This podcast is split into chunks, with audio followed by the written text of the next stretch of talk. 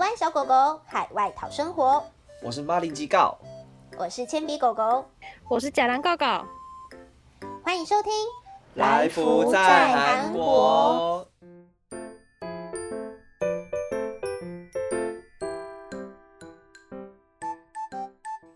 Hello，大家好，欢迎回到来福在韩国。那程序上一集我们跟大家介绍了在城市内的移动方式。那但是我才不相信大家会乖乖待在自己的城市，对不对？不是啊，我这一整年，我总不可能一整年都待在泉州里面吧？对啊，就是大家其实还是可以去其他城市旅游啦。那所以今天就要来跟大家介绍一下，如果你要移动到外县市的话，你必须要用什么样的方式、什么样的交通方式抵达呢？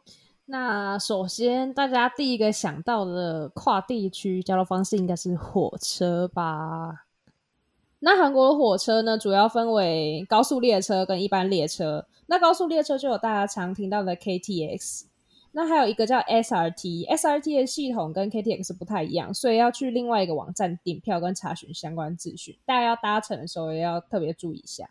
那 SRT 它有开的是京釜线跟湖南线，KTX 行驶的范围则是比较大，就是它开比较多路线，所以大家在订票的时候可以注意一下。那火车还有新春号跟吴琼花号，新春号就是车马，那吴琼花就是木工啊。那有 ITX，那 ITX 他们官方的说法是它是新版的青春号。那 ITX 跟新春号就是有点像，大家可以想象成比较像台湾的普悠玛或是泰鲁格号，比较新，啊，它速度也比较快。可是它停靠的站可能也就没那么多。嗯。那无穷花号的车厢会比较老旧，然后速度也比较慢，大家可以想象是跟台湾的自强号比较像的列车，超像，对，就是就是那个感觉，真的就是那个感觉。啊，闻起来也蛮像的，那个味道也蛮像的啊，内装地板黄黄也蛮像的，就是它也会停一些比较冷门的小站，嗯、所以搭乘的时候会有个趣味是，你可以看到它会停很多小站，然后不同小站的车站长相也不太一样，就蛮有趣的。无穷花号是真的很便宜。就是、超级便宜耶，超级无敌便宜，可是它真的很慢。对，但就是觉得哎、欸，很，我好像只花一百多，我就可以达到这里耶，就是有一种哎赚、欸、到了的感觉。可是你花的时间基本上就是其他车两倍以上。因为像我跟铅笔就从釜山搭无穷花到首尔，真的假的？坐到屁股快要裂开，我们就睡觉，我们就很穷啊，五个小时就睡醒了，怎么还没到？然后我又再睡了一次，醒了。还只在一半而已，我真的很就快要疯掉，反正就很久，要五个小时。啊、要补充那个，就是你如果带大型行李的啊，就是它其实就像高铁一样，它前后那个空间比较大，是可以塞行李的。不然那个位置真的会小到你如果带很多行李，你会卡不下。你要去坐那个，呃，你你要去放那个最前面或最后面的那个空间。嗯，没错。而且如果搭乘搭乘无穷花号的话，你在把你的行李搬上车的时候会比较辛苦。有人哦，对，不认识的，因为它的门很小啊，它的楼梯又很高，所以如果你是在那种二十九寸的大型行李，然后又很重的话，就可能就要看有没有自己有没有旅伴，或是旁边有没有好心的人帮你搬，不然自己搬上去真的是，你就一直卡在那边，就会有人帮你了。真的，可是真的很卡，那个真的就是很痛苦，就是很像就是那种老式公车要搬上去的那种大，要走好几阶楼梯的那种。真的哦，对，讲到公车，刚刚有一点补充一下，刚刚的公车就是韩国的公车有分低底盘公车跟一般的公车，那它都会显示在 Neighbor Map 或是站牌上面，所以大家如果有需要坐轮椅的，就是朋友或是有大型行李的朋友，可以注意一下。我必须说，现在我们又把话题拉回去公车了，可是这件事情很重要，因为韩国的司机。公车司机超级无敌不喜欢带着行李箱的人。如果你带着行李箱，尽量不要搭公车。当然，你还是可以搭，但你真的会被司机催，或者是司机的态度其实很有的时候，司机态度会不太好。因为我之前就有这样子的经验，就是哦，我不因为我自己一个人要去搭，要去别的地方，然后我又不想搭计程车，就很贵，所以我想说好，我就拼一下搭公车。结果我扛上去哦，就是司机明明就知道我扛着我的行李上去。反正我的位置是首站，所以我可以提早上去等嘛。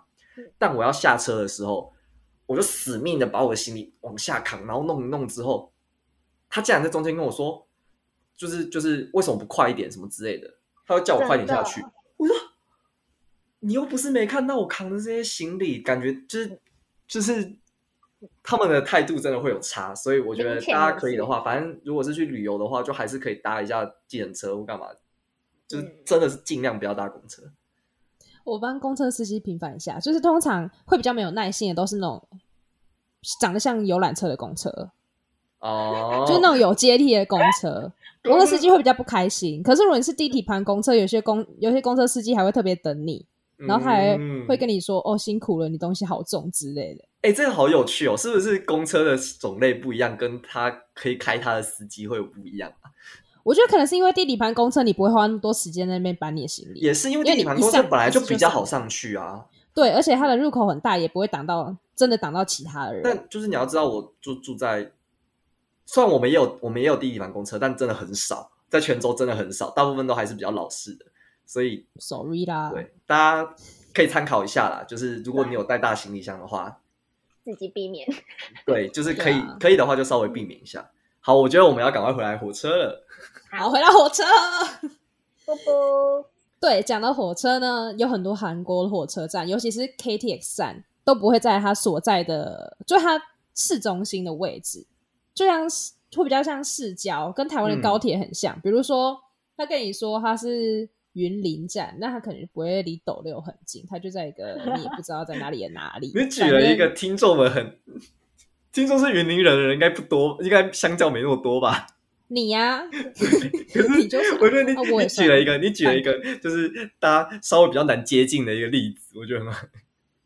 啊，就想不到，不然哎，对，反正就是高铁站基本上就是，比如说什么新左营站哦，是吧？对啊，像台中乌、哦、台中我在乌日站超远，真是远到不行，远到吐血。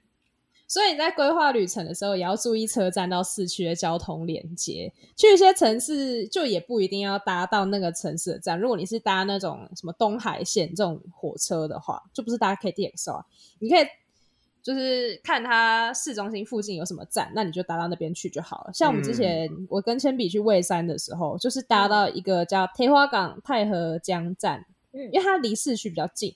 所以可以先查查 Neighbor Map 路线规划，再买票，这样会对自己也比较有保障。你真正真正的蔚山站其实蛮远的，超远超远，真的。因为我那时候查，我想说他怎么会？我只是要去个金鱼村，怎么样二三十分钟？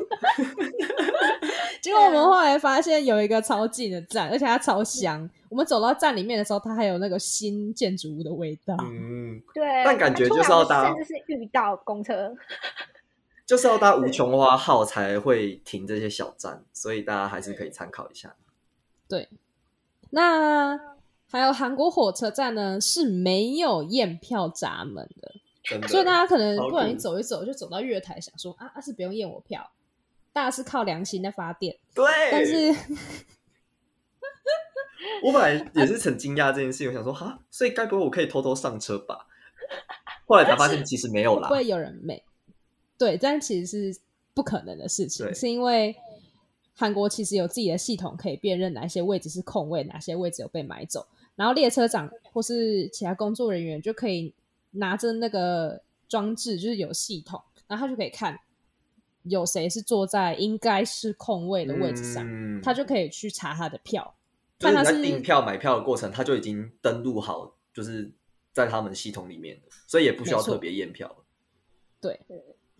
这点倒是蛮让人惊讶的，因为查票也有一个仪式感，你知道吗？对于 仪式感的这个国家来说，然后你就会看到，就是你在火车上的时候，然后你就会看到有一个，就是应该就是站务人或者是对站务人员，然后他就会从里面一路走走走走走走走，然后走到这个车厢的另外一侧，然后转过身来，然后再跟你敬礼。那个东西就是在验票了。然后对，然后这位。这位职员呢，他现在有个新的工作，就是看大家有没有戴口罩。啊，我就之前搭火车，他就沿路边走边说：“啊，要戴口要戴口罩哦，口罩戴好哦。”就是他从验票，然后新增一个新的职务，就是一路走，然后一路叫大家戴口罩。对，然后叫大家不要群聚，叫大家不要吃东西。对对对对对对对对。说哦，你们坐太近了，坐远一点。对对对对对对。对，之前真的我被。交过要坐远一点，就是跟朋友说、哦、你们不可以坐在一起，你们要隔一个位置。哦，好哦，对，所以火车火车上一排只能坐一个人吗？没有吧？哎，去年去年是这样哦，因为去年很严重的时候，今年今年算是韩国解封之后，基本上火订火车跟订公订那个巴士基本上一样，就是回到两个位置并排的两两个连那个嗯并列两个位置都是可以坐的。没错没错。那如果觉得巴士太久啊，KTX 太贵的话，也可以搭国内线，就飞机。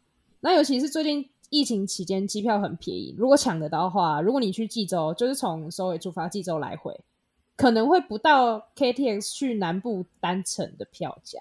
好酷，我觉得这超酷的。所以学期末大家都去济州啦。啊，就比较便宜咩？所有朋友都在济州。对啊，就好玩又便宜，所以很多人就会飞济州。那如果你想要去其他都市，你也是可以搭飞机去，像釜山还有其他还有在飞的都市都很方便，就是很便宜，然后你离那个都市也不会到真的太远啦。那国内线有个优点是，你可以携带农产品，就不像你飞国外就不能带农产品，哦、所以你去济州你可以去什么橘子体验有没有啊？你橘子摘摘还可以带回家吃，就不用在饭店大家在那边哎、欸，我们要出去了，我们要吃不完了，听起来好奢侈。对啊，坐飞机去采橘子。对，而且想象就是哦，我在首尔，然后就哎，我要去釜山，然后就哦，不想搭火车，我想搭飞机去，感觉就很很爽哎。听起来很奢侈，但它的确是比较便宜。对，然后价格又一样，我就觉得好酷哦。对，然后如果你没有要带大型行李的话，国内线的确是一个不错的选择，因为它的行李公斤数还是比较少，所以出发之前要评估一下你自己要带多少东西。那国内线准备的东西也比较少，基本上你只要带你外国人登录证或者是护照就可以了。只是登录证还没有下来的话，你去济州岛记得要带签证，不然可能会被刁难。因为济州岛它的那个它有一个免签的政策，所以可能会怕你是什么打黑工啊之类的，就会让他们会比较不放心，所以他们就会可能有一些人会被查。尤其是什么你一个人去之类的就会被查，像我朋我们就有朋友他在离开济州岛的时候就被刁难，因为他那时候还没有登陆证，那他就说啊，我登陆证就要还申请啊，就是他还没有下来，可是海关就会一直跟他说，那你为什么不要带那个申请的证明？他就叫你去申请那个证明，可是你通常只去玩，你不会知道我要带那个东西，对啊，对啊。可是其实海关他打给移民署啊，还什么移民官就会说，那你就提醒他下次要带就好了。就移民官其实也没什么，对啊，这也不是刁难你的意思。对，反正可是我那朋友那时候就是好像是搭机前十五分钟吧，他就很紧张哦。对，所以而且不只是我那个朋友被刁难，我自己去济州岛的时候，我同行的朋友也有被问话。嗯，所以。如果是交换生，或是要去韩国常住，但是你的登陆证还没有下来的话，就可能要带一下自己的签证，证明是我自有理由啊，这边长期居留，对，我不是非法。嗯。可是最近很奇怪，明疫情都已经限制出入境，然后还在那边怕人家。我也觉得，还是他怕是疫情。有搭船的啊，就是台湾不是也有，就是搭船走私的。人啊，对，还是有可能，所以还是带一下签证比较保险，嗯、比较不会被问东问西，耽误自己的时间。这样，好的。那除了国内线跟火车之外，嗯、还有公车可以搭。没错，就是除了火车跟很奢侈的飞机，那另外一个大家要到其他地区玩，很重要很重要的交通工具，我觉得就是巴士了。因为我自己个人去其他地区玩，也是最常搭巴士，而且我必须说。巴士真的比火车好搭非常多，因为韩国的火车其实它是有很多线的，不像台湾就是环状线一条这样子嘛，所以你就是哦，我要从台北到台中，我要从台中到哪里，就就这样搭就好了。可是韩国呢，它是每一个一个地区到一个地区，它就会有一条线，然后每一个条线都是不一样的名字。更重要的事情是，这些线是不会连通的。就是你从 A 线的站搭到 B 线的站，它是没有连在一起的。你要从 A 线的站搭到跟 B 线的那个转转运点之后，你才要你还要转车过去。所以基本上啦，如果除非你在首尔要去各个地方，不然你在其他地区的话，你要去你要去更远的地方，基本上是不转车真的很难，只有很少数是不需要转车的，因为它它的那个很重要一个点是，它第一个是它东西是不相连的。身为一个南嗯西南部地区的人，你要去东部玩的话，比如说好像在泉州或者是在广州，你要去釜山，基本上是没有连在一起的。我们通常都要去大田，也就是中间的部分，然后再转车转到另外一个地方。因为然后我就看到这个东西，我就觉得啊，嗯，韩国东西的关系真的是很差哎、差到差到现在都已经都已经是二零二一年了。竟然还没有，就是这种东西两边的大都市是没有连连通在一起的，就变得非常不方便。对，然后有一个新的资讯是今年啦，今年我上哎，大概上上个月、上个月、上上个月看到的，就是光州直通大邱的高速铁路要开始盖了，就是通过这个案子了，你就知道到现在才有哦，到现在才有光州连大邱，就是两个南部的重要都市，现在才有，然后。最近通过要开，就是要开始要要要开始，就是未来啦，未来就有可能可以接受到这个服务这样子。好，现在好，他们东西关系很不好，以前东西关系很不好，所以火车不通这件事情我就算了。但就连同一侧你直线它都不会相连。我 对这件事超荒唐，就是我我人在釜山，然后我之前人在釜山，我要去庆州，跟我朋友一起去庆州玩。但我庆州，那我朋友是大邱人。然后他的位置去庆州的话，大家发誓会比较方便。然后我呢，就是搭，就是因为我住在釜山站附近，所以我搭火车去比较方便。然后呢，庆州的高速巴士站跟庆州站比较近。然后我就查，好，那我要怎么从釜山搭车到庆州站呢？我就查，嗯，怎么没有连通？你不在同侧，怎么没有直通？后来我才知道，搭火车去的话，它只会直达新庆州站，也就是 KTX 有到的那个站。然后，但对，然后平平平平都是在庆州，还就没有连在一起，我就觉得头很痛。所以呢，我那个时候就是哦，好，那我只能搭火车搭到新庆州站，然后我再搭个二十到二十分钟的公车，搭到庆州站，然后去找我朋友，这样子就觉得哈，火车也太难搭了吧。所以呢，这时候就是要讲巴士的好处了。首先呢，巴士呢，就是韩国的巴士呢，其实它分成就是市外巴士跟高速巴士。那这个东西其实你问韩国人，他也不一定有办法好好回答你说这两个东西有什么差别，因为他们其实会到的地方有的时候还蛮像的。然后他们有的时候站也都设在一起。基本上市外巴士跟高速巴士的区别就是，高速巴士它的运行距离要超过一百公里，这一百公里以上的。距离里面有超过六十趴以上会在高速公路，而且就是大部分比较不会有停靠站，就是哦，你要从 A 地就直接到 B 地，顶多就是中间有一个过的，今中间可能会过一个站，但那个站基本上也是会是一个主要的高速巴士站。那室外巴士呢，就是反过来，就是你运行距离基本上在一百公里以下，不会走太多的高速公路。比如说你在上国道之前，你就会有就是像公车一样停好几站。你下高速公路，你到你到 B 地区，B 地区也会像公车一样停个好几站才到，这样子就比较像台湾的客运也是这样，对不对？就是台湾的客运其实也是有蛮多，就是停一些公车会到的重要站点，那个就比较像市外巴士的状况。所以呢，比如说我人在泉州，那我要去全罗北道的其他乡镇市区的话，那那个那通常我们都是搭市外巴士站。那如果我可能要从泉州到大邱，从泉州到光州这种大城市的连接，那我就可就可以搭高速巴士站。但是市外巴士站其实也可以搭，就是你可以你你市外巴士其实也可以到那些大都市。也就是说，这个就是就是主要就是你搭的那个范围啦。然后你室外巴士站机能其实也有做起来，就是你室外巴士其实也是可以到其他城市的大都市的。对，大概就是这样。像是泉州的室外，就是大部分很多地区的室外巴士站、高速巴士站是合在一起的，他们会叫做综合巴士站。但是像泉州的状况，或者是一些地区的状况，它就会室外巴士跟高速巴士是在不一样的地方。市外巴士站的站牌站点就会比较多，所以就是基本上他们就是设站不一样的，就会有设站不一样的状况发生。但是这就表示说，你可以选择的地点就比较多嘛。比如说我在釜山，或者是我要去大邱，但是大邱这么大，那我搭巴士我要搭到哪一站会比较方便？就是还是有比较多选择的。再就是巴士本身有分成等级的，就是它等级有分成一般巴士跟优等巴士。那想当然听名字就觉得优等巴士比较优等嘛，所以优等巴士比较贵。但是但贵也没有贵到多少，大概贵个差不多一百块吧。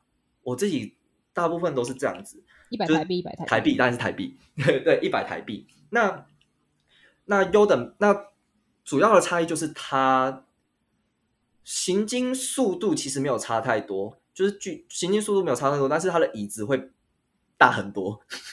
优等巴士的椅子超大的，就是它有一个很大的个人座，然后主要会是二跟一的，就是。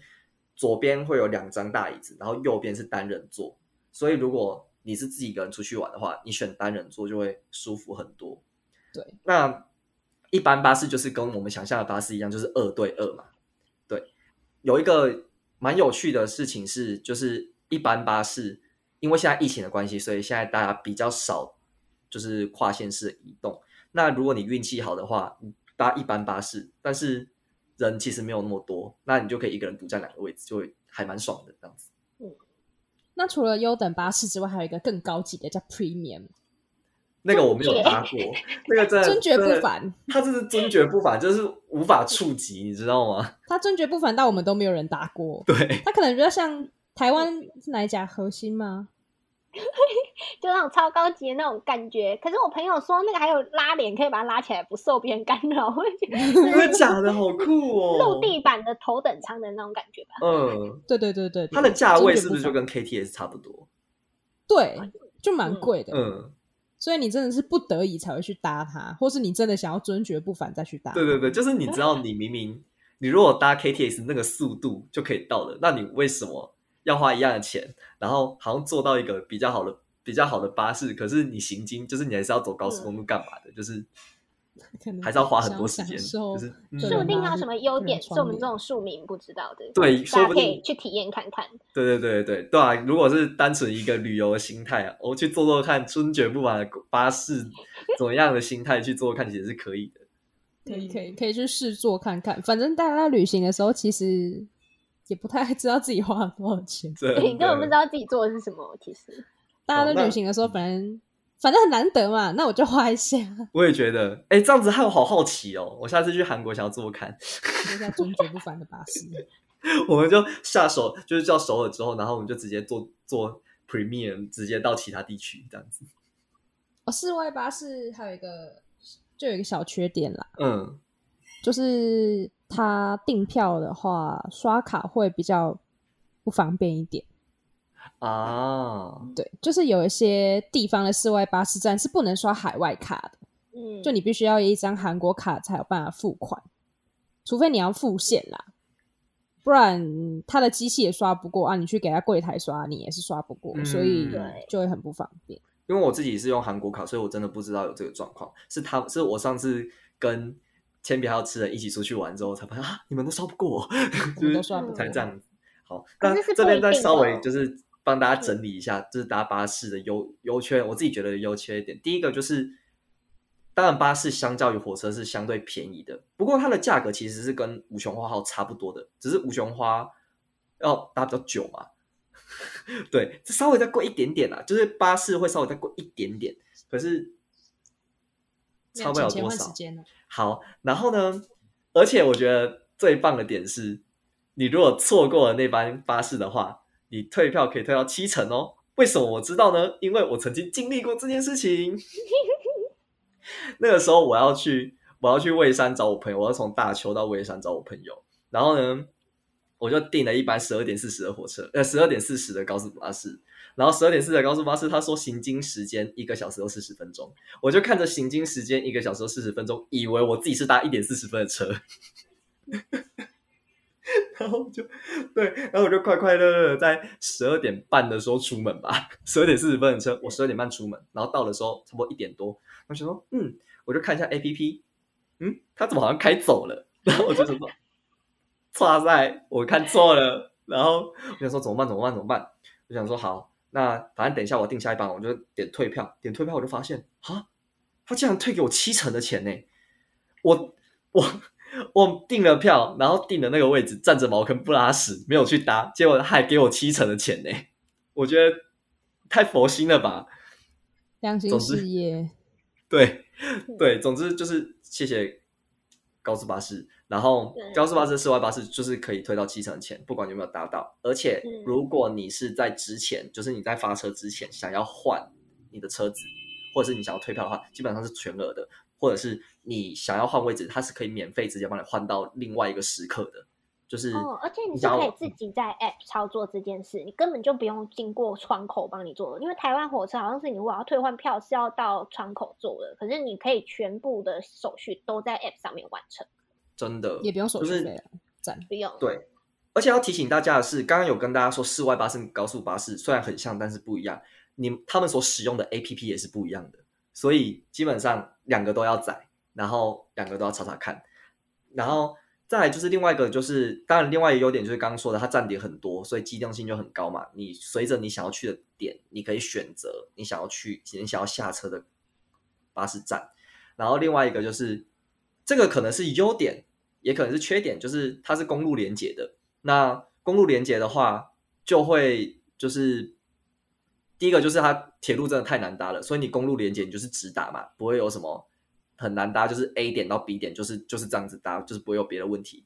然后再来就是有可能有可能会很快，就是随着你的时间，你在很早的时候搭或在很晚的时候搭。它真的是超快的，就是它有可能会比你预定的时间，它可能会表定时间三个小时，它有可能会两个小时就到了，超扯！就是在车上也会感受到那个快，真的，就你可能睡觉睡一睡被快醒，你觉得这样司机在那边飙车、欸，哎，超可怕！就是就是韩国客运司机是没有在开玩笑的，直接飙给你看。可是当然也有可能就是另外一个就是缺点嘛，就是你的。随着你的路况，如果那天在塞车或什么的，你就会蛮卡的，就进不太去，就是可能就会你表定时间三个小时，可是你可能会三个小时半才会到。五个小时，对，五个小时也是有可能的。随着你的距离拉长，然后又是尖峰时刻的话，没错。然后再来就是另外一个就是缺点，就是像我刚刚说的，你的室外巴士跟高速巴士的站的的 APP 是不一样的。然后再来，你室外巴士停靠站跟你高速巴士的停靠站又不一样，所以你在订票的时候，你就会猜说，嗯，A 站到就是我今天想要去，我今天想要去打球好了，那不一定是随着我想要去的点而不一样，而是我今天想要去大邱有没有车？也就是说，高速巴士站的某一个站是有车的，可是室外巴士的有的站是不停的，所以。比如说，我人在泉州，我要到大邱，但是泉州站到大邱只有只有的时候只有有的站是只有高速巴士有开的，有的站是走室外巴士有开的，然后这些站名又都不一样，所以你每一个都要去试试看排列组合，知道吗？你要排列组合就是，哎，A 站到 B 站，哎，会到 A 站到 C 站有三班，A 站到 A 站到 D 站有两班，然后你就要看你的时间对哪一班比较近，然后哪一个距离比较好，就是你。定之前，你就会有很多排列组合思考的过程，就是这就是它是有机动性高的优点，但就会有订票比较麻烦、比较复杂的缺点。然后再来就是最再来就是大家可以理解，就是因为火车就是随着位置嘛。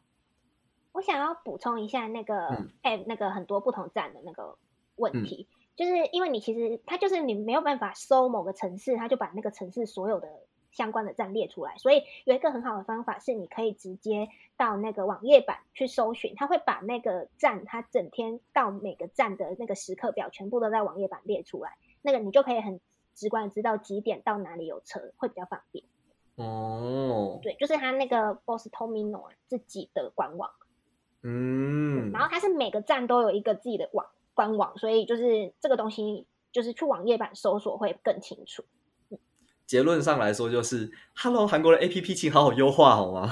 对，韩国蛮多 APP 其实蛮难用的，我自己觉得，自己觉得台湾的就是那种 App 的那种设计师会比较人性化，就是很多很多韩国的那个 App，比如说什么一些甚至是什么行政单位、政府单位的学校单位的那种 App，其实超难用的。然后对，然后还有就是对，其实可以优化一下这些东西，不然不然我每次只能用 A，我只用 A P P 订票，真的是一直都在排列组合，然后一直在烧脑，就是选就要选一个最 C P 值最高、最适合的巴士路线，真是需要花一点时间的。然后再就是不像火车是你。该怎么说呢？当然，就是巴士跟火车比，当然是火车会搭起来会比较舒服啦。因为巴士的话，你人多的话，整个就会蛮闷的，然后，然后环境也比较窄一点。就算你是搭，就是优等巴士，其实还是状况还是有差。我自己还是觉得搭火车搭起来当然是比较舒服的。那么这一集的内容就在这边告一段落。随着狗狗们结束交换生活，回到台湾，我们的内容也会有一点小小的改变。那下一集会是我们第一季的最后一集，我们会分享啊啊啊啊！那我们会跟大家分享我们结束交换的一些想法。那也跟大家稍微介绍一下我们第二季的内容。没错，我们有第二季，我们要开始播第二季了。我们会尽快把自己。跟第二季都准备好，回来跟大家见面。那感谢大家收听这一集的《来福在韩国》啦。那还是记得不要错过下一集的 Podcast。如果对韩国新闻有兴趣的话，也欢迎追踪我们的 Instagram Life 底线 in 底线 Korea 二零。那喜欢我们的节目的话，不要忘记追踪并留下五星评价。我们下次见，拜拜，拜拜。